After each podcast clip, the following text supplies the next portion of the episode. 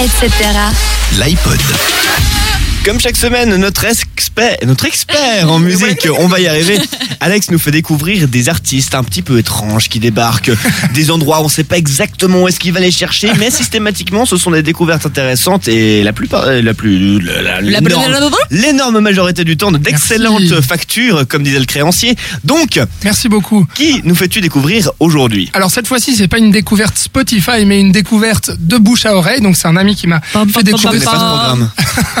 Lol, c'est le dernier logiciel de streaming. Appelle un ami. Bouche à oreille, écoute, faut vraiment le télécharger. Enfin, disons, euh, je me perds du coup. Je viens vous présenter en fait un, un- un groupe euh, australien qui s'appelle Yatus Coyote et euh, qui est actif maintenant euh, depuis. Alors Yatus Coyote. Alors oui, c'est un petit peu compliqué et vous allez voir le nom de leur premier album est tout aussi étrange. Il s'appelle Talk Tomahawk.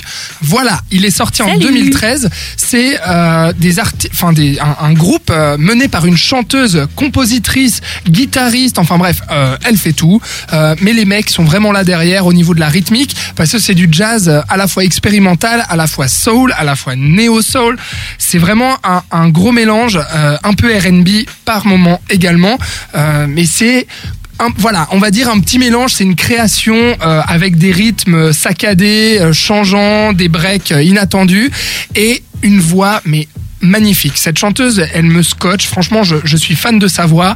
Ils ont vraiment des harmonies très très jazzy. On voit vraiment, enfin, on a l'impression d'entendre des musiciens qui sortent tout juste d'une école de jazz. Euh, les Australiens font beaucoup ce style de musique en ce moment et Yatus Coyote ne déroge pas à la règle. D'ailleurs, euh, ils ont été remarqués euh, en, en 2013 parce qu'ils ont gagné le Grammy Award de la meilleure chanson R&B avec la chanson qui s'appelle Nakamara.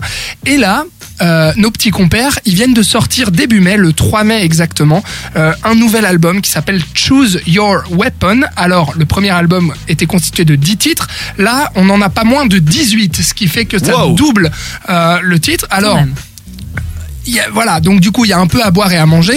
Il y a des choses vraiment excellentes, des choses que j'aime un petit peu moins euh, par rapport au premier album, mais ça reste un album encore excellent, euh, voilà, créatif et puis qui se réinvente toujours, même dans, enfin, je veux dire, dans un titre, ça passe du coq à l'âne, c'est juste Enfin, incroyable à quel point ils arrivent vraiment dans une chanson. D'ailleurs, les chansons font toutes euh, pratiquement 5 ou 6 minutes. Donc, j'ai essayé de vous en prendre une qui dure un petit peu moins longtemps pour vous faire juste un petit amuse-gueule euh, de leur univers. Cette Ouais. chanson, elle s'appelle Fingerprints et elle est issue de leur album Choose Your Weapon sorti en mai 2015. Ça s'appelle Yatus Coyote.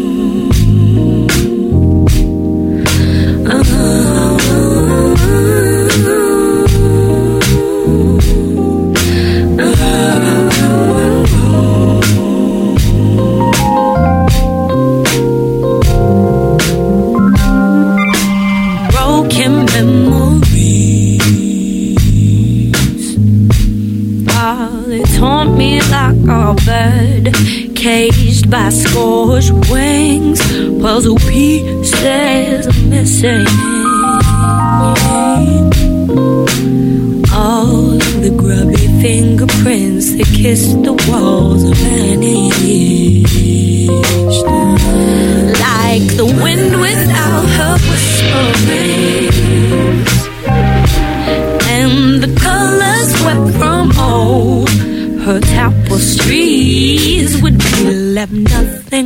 a linear dreams.